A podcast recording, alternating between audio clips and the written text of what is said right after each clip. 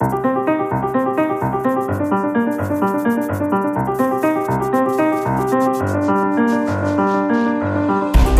Esta semana, Luís Amado e José Luís Nogueira de Brito falam de um país político já em campanha para umas eleições que só vão acontecer daqui por quase um ano. A propósito dos diversos relatórios sobre o Orçamento do Estado para 2015, vamos também falar hum, de baias e constrangimentos à governação deste e de outros governos. E se sobrar ainda algum tempo, ainda vamos falar eh, do fenómeno Podemos eh, em Espanha. Antes disso, eh, antes dessa conversa principal, vamos a outros assuntos, escolhas diretas dos pares. Luís Amado decidiu trazer para este primeiro momento de conversa os 25 anos da queda do Muro de Berlim e também uh, o referendo na Catalunha, ainda que inconsequente. Só no mesmo dia celebraram-se os 25 anos e houve um referendo na Catalunha com consequências ainda difíceis de avaliar em toda a sua extensão, uhum. relativamente, sobretudo, aos impactos que terá na vida política espanhola, mas, sobretudo, salientava o facto de 25 anos depois da queda do Muro de Berlim, eh, a Europa estar ainda hoje a viver os efeitos do terremoto que representou a queda do muro, do ponto de vista geopolítico, e, dois ou três anos depois, o fim da União Soviética. Uhum. Se repararmos os grandes problemas com que a Europa se confronta, independentemente da crise mais superficial, que é percebida por todos, eh, na economia, no sistema financeiro, o desemprego, verdadeiramente o que torna a crise europeia muito dramática é essa dimensão geopolítica que está muito ligada ainda às dinâmicas provocadas pela derrocada brusca e inesperada da União uhum. Soviética que o Muro de Berlim representou. E se olharmos para as tensões no leste da Europa, para a nova Guerra Fria que se afirma nessa região, a emergência da Rússia como ator relevante no jogo de poder no sistema europeu e euro-asiático, e se repararmos para as tensões entre a França e a Alemanha, mas, sobretudo, se olharmos para a afirmação dos nacionalismos como ideologias mobilizadoras de segmentos cada vez mais relevantes das sociedades europeias, vimos o caso no Reino Unido, com o nacionalismo escocês, com o nacionalismo inglês, Vimos o caso na Espanha com a Catalunha em particular, mas também na Bélgica, o nacionalismo francês, que vai ter uma grande expressão eleitoral nas próximas eleições, os nacionalismos em Itália, e outros nacionalismos que estão ainda contidos, designadamente nos Balcãs, mais uh, disruptivos e mais radicais, uh, nós temos que encarar a situação uh, da geopolítica europeia como a mais problemática das crises que nós temos para gerir ao longo dos uhum. próximos anos. eu tenho dito e sublinhado politicamente sabemos como lidar com uma crise financeira, com uma crise económica, com uma crise social, problema é quando os demónios da geopolítica, da história, dos ressentimentos entre os povos se manifestam, quando a vontade uh, de afirmar identidades próprias se afirma, como é o caso da Catalunha, na Península Ibérica, é muito difícil gerir politicamente estes processos e por isso admito que uh, aqui ao lado, em Espanha, depois do 9 de novembro e desta consulta, que mobilizou um terço praticamente do eleitorado de forma quase obstinada na afirmação da identidade da nação catalã e da vontade de ter um Estado, é sem dúvida um problema que afetará o equilíbrio político na Espanha, mas também é preciso ter em conta a consequência que terá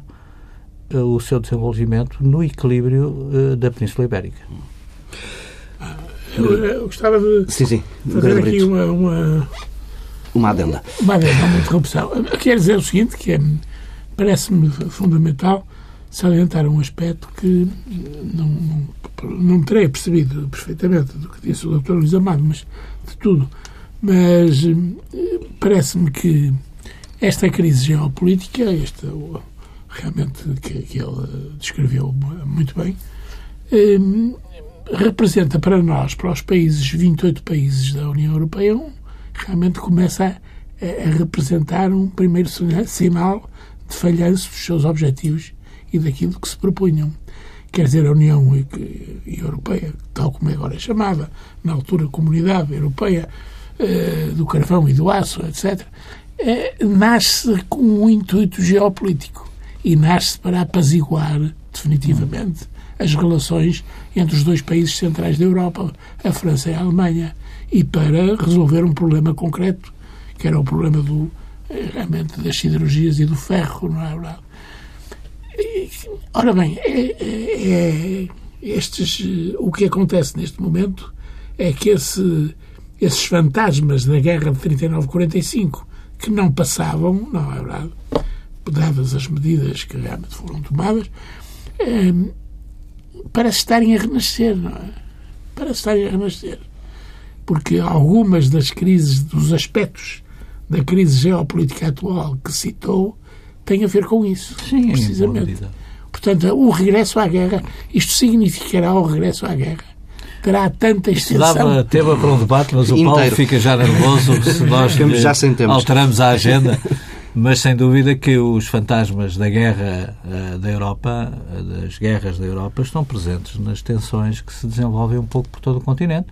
E vamos ver o que se está a passar na Ucrânia, numa guerra civil interna que divide o país, em grande parte é já o alerta para o que representam estas tensões se não forem devidamente controladas no plano político, no plano diplomático, no plano da concertação e do equilíbrio dos vários interesses em presença, mas sem dúvida nós estamos com, hoje com uma frente de guerra na Europa. Sim, e com a Guerra Fria a regressar, não é? Quer dizer, os últimos desenvolvimentos, as visitas mútuas que Sim. são feitas no Extremo Oriente, de, de, o Japão à China, a China ao Japão, etc. Tudo isto realmente nos serve para uh, delinear um fantasma do regresso da Guerra Fria são, e da guerra na Europa. São fantasmas que certamente devemos de falar deles daqui, diversas vezes uh, ao longo dos próximos tempos. Não queria sair desta primeira parte sem, no gratuito, lhe dar espaço, tempo para falar do tema que decidi trazer uh, para aqui, que ah, é sim, a propósito sim, sim. de um momento é, vivido por um seu correligionário de partido na semana passada na Assembleia da República, falar da degradação eu, da política. Eu, eu queria começar por dizer, não por uma cautela geopolítica Mas eu queria começar por dizer que admiro muito o personagem em questão. E eu vou falar do Dr. Pires Lima. Como Ministro da Economia, não é, foi como empresário, é realmente um sujeito com grandes qualidades. E que tem um discurso político que é um discurso realmente comedido, não é? Um discurso de uma pessoa que sabe do que fala, já disse isso, sabe do que fala, eh, é coerente na, na, na construção do discurso em geral, não é verdade? É, tem uma lógica verbal muito grande, portanto, ouve-se com agravo. Mas outro dia foi surpreendido por realmente os sons do, do Dr. Pires Lima, mas numa tónica completamente diferente. Foi a, a tratar, como se de uma brincadeira fosse, dos, destes problemas que acabamos de, de falar, de certo modo. Eh, e realmente, principalmente, das relações entre os dois grandes partidos, eh, eh, digamos que entre o PSD, o PSD e, e, e, o Partido Socialista, principalmente, PSD-CDS. Um, e a falar disso, a falar desse, desse conflito, que é um conflito, digamos, que não tem nada de extraordinário e que é, digamos, de esperar numa democracia representativa uhum. como a nossa, não é? Mas ele trata esse conflito de uma maneira chucarreira, como se lá pudéssemos ir, isto é, resolver o conflito a brincar. Não, depois dá uma desculpa, diz que realmente que fez assim foi uma estratégia de marketing. Para passar para, a mensagem. Para passar a mensagem, para que, senão não passa, a mensagem não passa, as pessoas não ligam ao, ao que os políticos dizem e, portanto, é preciso inventar novas formas, ser imaginativo. Bom, de qualquer maneira, aquilo foi um mau momento para uma instituição básica da democracia portuguesa, que é a Assembleia da República, que ficou, de facto, numa, numa situação uh, pouco agradável. Uh, uh, os meios de comunicação aperceberam-se disso, de tal maneira que deram numa uma repetição até à exaustão, não é verdade? Nos dias que rodearam. Era o objetivo dele, com certeza. pois era o objetivo, foi mais que alcançado, não é verdade? E, e realmente eu queria dizer que, de facto, isto não é um fenómeno isolado. Relata-me várias coisas passadas na Assembleia que realmente corroboram que isto que é uma, digamos, é uma má tendência que está. E, e eu gostaria de dizer que realmente é assim que se destroem as instituições e até os regimes. É desta maneira, é, é encarando-os com xiste, com realmente é de uma forma chucarreira e tal. É, lamento que tenha sido o Dr. Pires Lima a protagonizar este acontecimento, é, porque realmente é, considero que é um dos valores que estava a despontar com grande expectativa, não é? E, e portanto, acho que é de chamar a atenção neste sentido. É? E esperando que não se repita. Com este lamento e esta chamada de atenção de José Luís Nogueira Brito, fechamos esta primeira parte do Paz da República e regressamos já daqui a pouco com os temas principais.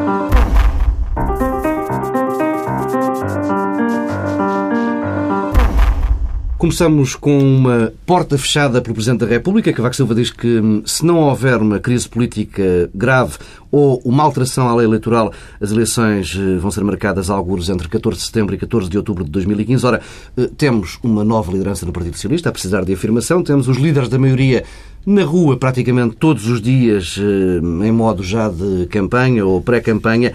Hum, Nogueira de Brito, o que é que podemos esperar eh, destes próximos 11 meses? Esperar. Quer do lado do Governo, quer do lado da oposição? Esperar, esperar ou desesperar, não é verdade? Tenho é muito tempo para a campanha. Tenho, é muito tempo para a campanha, mas está bem. Isso é uma coisa. É muito tempo para a campanha. Assim calhou o calendário, hum. assim terminou. Uh, a decisão de, de, de, fazer as diretas não é? no Partido Socialista teve grande influência sobre isto, porque gerou um líder, um líder uh, que, que, em paralelo com o, com o líder uhum. resultante da, da normal um vida partidária. Também. Uh, e, portanto, dizer, tudo isto agora, pretender que o Presidente da República viola uma norma constitucional, não é? Uma norma, digamos que uma lei, uma lei de base, uma lei realmente reforçada né? para satisfazer o desejo de que me parece que também tem alguma lógica, não é? De aproximar o, o, o orçamento das eleições, não é?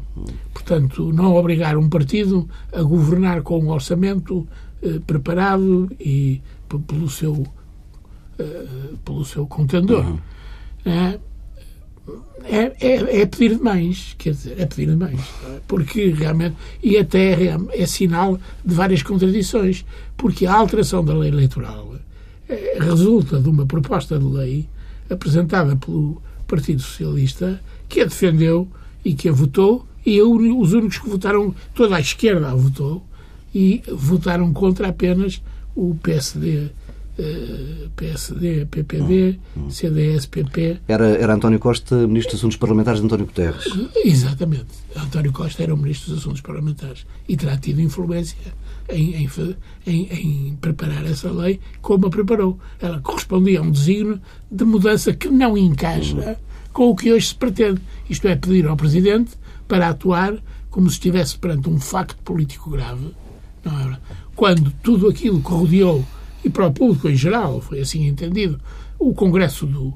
Uh, uh, o referendo dentro do, do Partido Socialista foi um, um, clima de euforia. Mas clima de euforia a pensar que ia haver eleições? Ah, quer dizer, não, não pode ser. É uma euforia construída na base de uma violação legal o que para um regime democrático é, é muito violento. Uh, Luís Amado, uh, sabendo os desafios que o país tem pela frente ao longo do próximo ano, uh, é de algum modo arriscado ter os principais jogadores políticos neste modo de campanha tanto tempo? As campanhas nos regimes democráticos normalmente começam no dia imediatamente a seguir às eleições. Sim podemos fazer uma leitura muito exaustiva do ciclo eleitoral. Não vejo que haja um problema hum, grave no facto de se dar mais intensidade do ponto de vista da campanha hum, numa outra situação. Agora, eh, eu acho que era eh, bom alterar a lei e colocar a lei eh, nos termos que muitos têm proposto, de permitir que o orçamento seja aprovado Muito antes uh, do verão. E, portanto, essa alteração seria uma alteração que serviria aos interesses do país, se os partidos se puderem entender no futuro relativamente à mudança do ciclo eleitoral, do início dos ciclos eleitorais, de forma a não colidir com as responsabilidades orçamentais, isso seria saudável. O Presidente Mas... da República fez um apelo precisamente a que os partidos se entendessem nessa matéria antes das eleições autárquicas. Exato, porque o, o Presidente ninguém... que disse agora foi o óbvio. Uh, se não houver alteração à, Constitu... à lei, se não houver uma é, crise claro. política, as eleições... Eu estou inteiramente de acordo com eu tenho, o Eu tenho, como sabe, eu tenho defendido aqui neste programa, foi aliás um dos aspectos que mais critiquei na antiga direção do PS, foi a obsessão pela antecipação das eleições, a democracia vive de regras. E uma democracia estabilizada tem que ter um respeito muito escrupuloso pelas suas regras, sob pena de se tornar um regime de arbitrariedade, de dependência das dinâmicas eh, de conjunturas, das lideranças eh, que mudam e tudo isso, do meu ponto de vista, deve ser ultrapassado. Uma democracia madura não está permanentemente a a exigir uh, eleições, está, pelo contrário, a cumprir os seus respectivos ciclos nas funções que cada um desempenha, na oposição ou no governo, e creio que é essa a perspectiva que nós devemos defender também para o país, mas como lhe digo, se fosse possível antecipar pela via de uma alteração à lei as eleições para o mês de junho, seria ótimo para o país, seria importante para o país. Uhum. Não estou a ver que haja condições neste momento, precisamente porque se criou uma dinâmica de confrontação sobre o tema já muito uh, difícil de gerir, mas seria importante para o país. Se o não fizerem nesta fase do ciclo eleitoral, que o façam relativamente ao futuro. Uhum. Acho que seria um bom ponto, pelo menos, para o próximo quadro eleitoral, para o próximo ciclo de governo, conseguir um compromisso entre os principais partidos nessa matéria mas nem percebi bem a polémica à volta do que o Presidente da República disse, o que o Presidente da República disse foi, de facto, o óbvio. Se não houver uma crise política na coligação, se não houver uma mudança da lei, eh, não, não há alternativa que não seja fazer as eleições em outubro do próximo ano, é o que a lei estabelece. O discurso do Presidente da República é muito positivo, em meu entender. E, e, realmente constitui uma, mais uma tentativa que ele faz de explicar o que é que, porque é que atua desta maneira. E realmente não há dúvida nenhuma que seria útil, o que diz o Dr. Luís Amado está certo, o que seria, seria realmente útil que os ciclos pudessem coincidir na uhum. política. O ciclo político com o ciclo orçamental pudessem coincidir. Mas lá está, o Presidente da República apontou, então proponham alteração à lei. Não é verdade? Quer dizer, não propomos alteração à lei. Portanto, o que é que, o que, é que estamos a regressar à monarquia constitucional e à Primeira República, realmente, que é transformar as eleições no jogo e tudo aquilo que, que anda à volta delas, num jogo destinado a beneficiar o partido que está no poder, ou a prejudicar o partido que está na oposição, ou até que está no poder. Ora bem, e, e com poucas perspectivas lá ficar, não é? é isso que estamos a assistir. Isso Era é interessante, uma vez que o PSD e o CDS votaram contra a lei, e uma vez que hoje, pelo menos à esquerda, pelo menos o PS, reconhecem que se a lei fosse alterada, permitindo hum. que as eleições fossem em junho, o país beneficiaria, então há aqui uma convergência de leitura do que é importante em matéria de lei eleitoral para fazer essa reforma. Mas que choca com os objetivos que de curto possa, prazo de... Que o possam fazer se o pudessem fazer em relação às próximas eleições, muito bem, mas uhum. se não o puderem fazer em relação às próximas eleições, pelo menos para não alterar as regras uhum. No, meio do jogo, então que o façam relativamente ao futuro. Parece que, pelo menos, bem, desta polémica pode resultar o, o consentimento futuro relativamente a essa alteração legislativa. Vamos eh, avançando. Na semana passada tivemos a Comissão Europeia, o BCE e o FMI a soltarem relatórios um, sobre a situação de, de, Portugal. Olharam de forma eh, atenta para o Orçamento do Estado para o próximo ano. Foi o resultado de mais uma visita uh, de rotina. Os técnicos daquela que já não é a Troika agora disseram que o governo português está a abrandar o ritmo das reformas estruturais. Uh, a consolidação orçamental segue uma trajetória que eles não consideram credível. Ora, o governo desvalorizou, a oposição sobrevalorizou. Aqui não há grande surpresa nas, nas reações, mas a questão é que estão aí os constrangimentos, estão aí as baias para este e para futuros governos. Hum, gostava de vos ouvir sobre dois hum, pontos de vista que estão, estão interligados. A questão dos riscos para este governo ao longo de 2015 e como é que deve António Costa comportar-se perante estes constrangimentos? Ele que tem que apresentar um, um, um programa de governo, que já apresentou uma moção ao Congresso. Uh, Luís Amado, uh, como é que espera o não comportamento que conselhos ao António Costa sobre não, essa não, matéria. Não, ah, eu, eu penso que sim. Não, eu direi, eu direi apenas, eu direi apenas o seguinte. Acho que de facto, a inexistência de um controle direto pela presença da Troika, com a responsabilidade que tinha e o poder que tinha de fiscalização das ações do Governo em matéria orçamental, não é a mesma, uma vez que uh, o programa de ajustamento uh, terminou e, nesse contexto, as responsabilidades também dos uh, responsáveis pela a monitorização dos nossos uh, dados orçamentais uhum. é feita de fora e, nessa perspectiva, provavelmente é mais exigente, precisamente porque, como não tem o controle da situação, a pressão que põem nas avaliações que fazem e nos, nas orientações uhum. que propõem será, sem dúvida, resultante dessa circunstância, não estarem diretamente eles com a responsabilidade pela aplicação do programa uma perda de poder que limita e condiciona de alguma forma também a sua própria capacidade e margem de avaliação. O mesmo se diga do Governo. O Governo tem mais autonomia sobre o processo do que tinha quando, de facto, tinha que partilhar cotidianamente com as entidades uhum. credoras que acompanhavam a execução do programa de mas os objetivos estão aí. Por é exemplo, essa, redução de 0,5... Mas é essa, é essa circunstância que impõe que, independentemente das mudanças que possam ocorrer das diferentes táticas uh, uh, também dependentes do ciclo eleitoral não podem uh, ser muito criativas porque uhum. os objetivos estão definidos nós temos que ter a noção de que hoje temos uma situação de perda de soberania orçamental e fiscal, partilha de soberania uhum. orçamental e fiscal com a Comissão Europeia. E, portanto, o condicionamento hoje da execução orçamental é muito rigoroso no plano do acompanhamento que a Comissão Europeia tem no quadro do semestre europeu hum. da execução do Orçamento de Estado, da sua elaboração, da sua aprovação e da sua execução.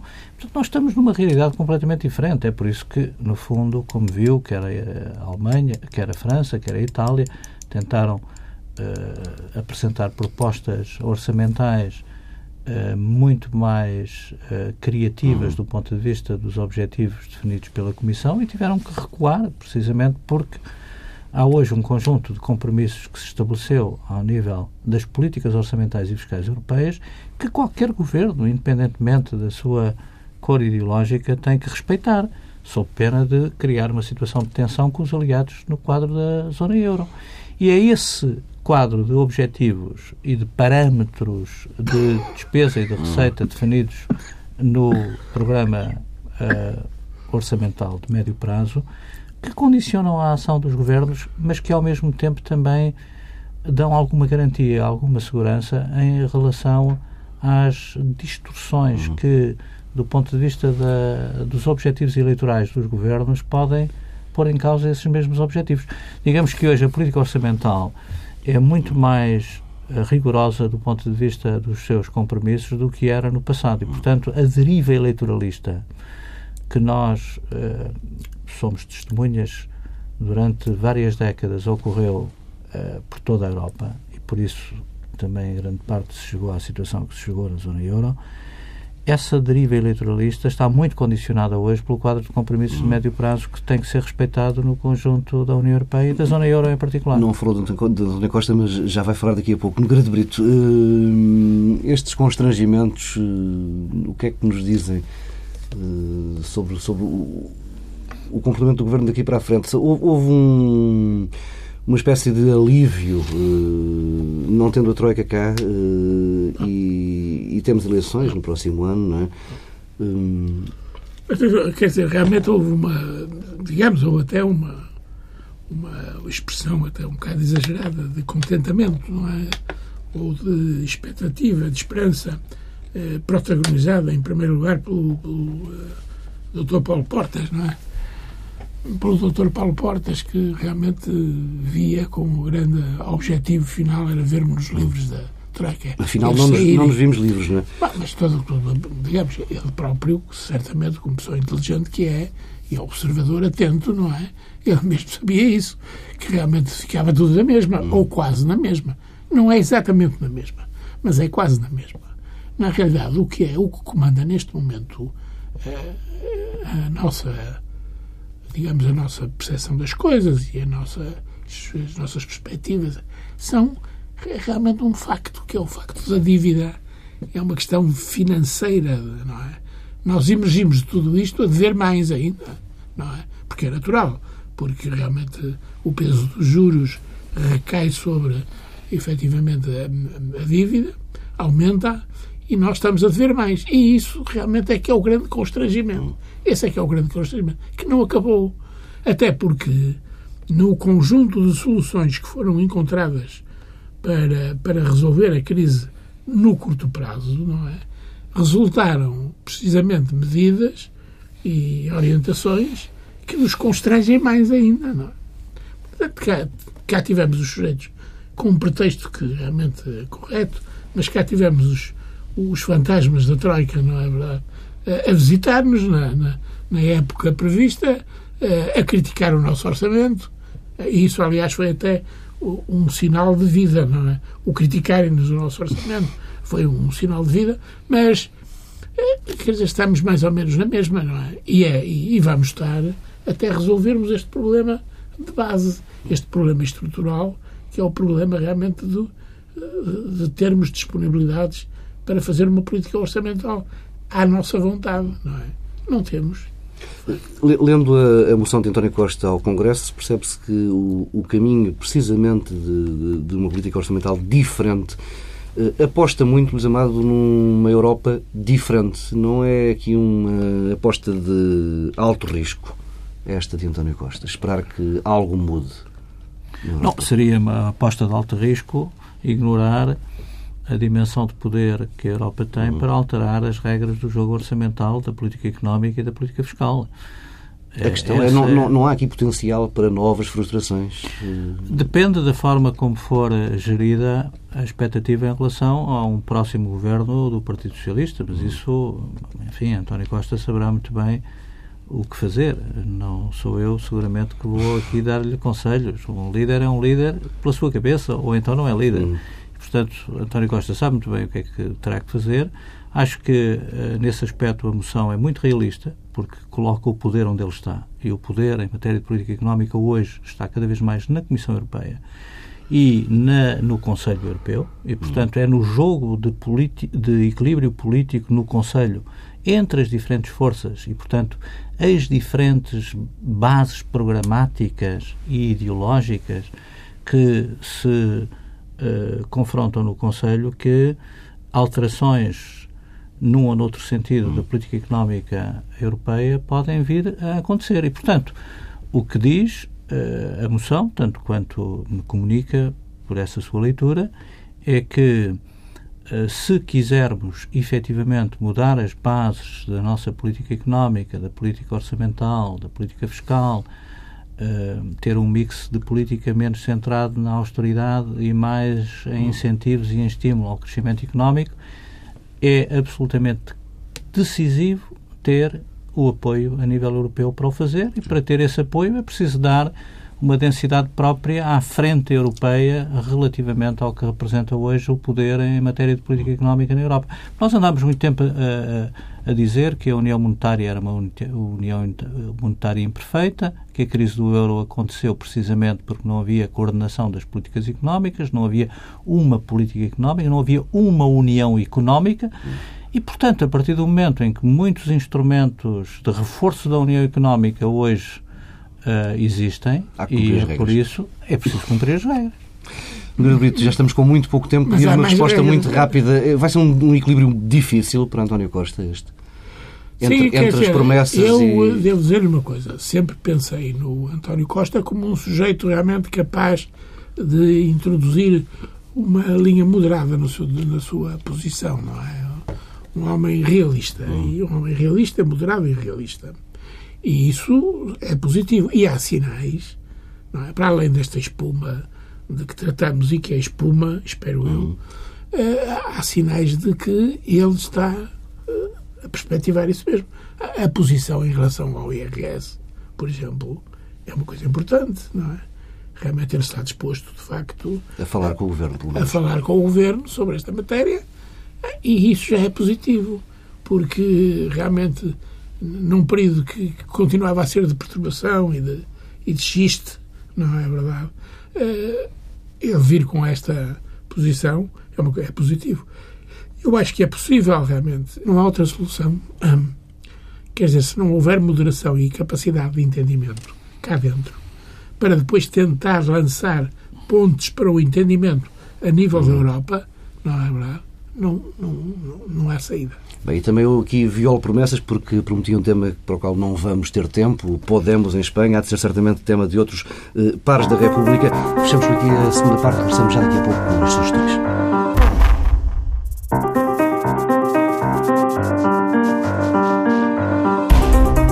Começamos com duas sugestões. No Grande Brito, a exposição Tesouros Reais Espanhóis, não é? Bem, eu, não, eu, devo dizer que não tenho a certeza que ainda esteja acessível ao público. Estará nos últimos é, dias, pelo menos. Ou pelo menos estará nos últimos dias. Se estiver ainda acessível, eh, eh, permite-me dar um conselho, não é verdade?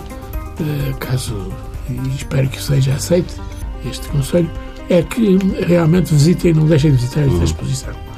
A exposição é uma, é uma digamos, é uma exposição dos tesouros expostos, exibidos nos, nos sítios reais uhum. espanhóis, não é verdade?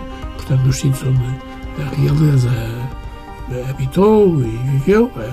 E, e, ao mesmo tempo, é realmente referente a um período em que eh, há uma, uma interligação muito grande de Portugal e da uhum. Espanha, por um facto para nós negativo, que era a ocupação espanhola. Mas quer dizer, é, há, há aqui esta exposição testemunha também que há várias oportunidades de partilha, houve ao longo da história na, na, entre as duas grandes nações peninsulares. Luís Amado, fechamos com uma sugestão, aliás, duas assumidamente acima das possibilidades, provavelmente, da maior parte dos nossos ouvintes, é, dois museus proposta, em Paris. Uma proposta muito elitista, mas de facto, os que tiverem a oportunidade de ir a Paris não percam, não percam a oportunidade de ver o Museu Picasso, que foi objeto de uma profunda uh, alteração, uh, uma profunda intervenção e é sem dúvida uma das coleções mais extraordinárias da pintura contemporânea. Merece a ida a Paris para quem tiver essa possibilidade e aproveite também para ver um contributo da Fundação Luís Vuitton para com o Museu Franqueri no Parque dos Príncipes, uma peça arquitetónica só por si ela rivaliza com as coleções que terá em exposição no seu interior, mas que de alguma forma marca esta forte vocação da cidade de luz para nos surpreender com inovações no domínio museológico e no domínio artístico. Para quem puder ir a Paris, vale a pena fazê-lo só para ver estes, estes dois museus. Ponto final nesta edição de Pares da República. Regressamos daqui por 15 dias para a semana à Liga dos Campeões.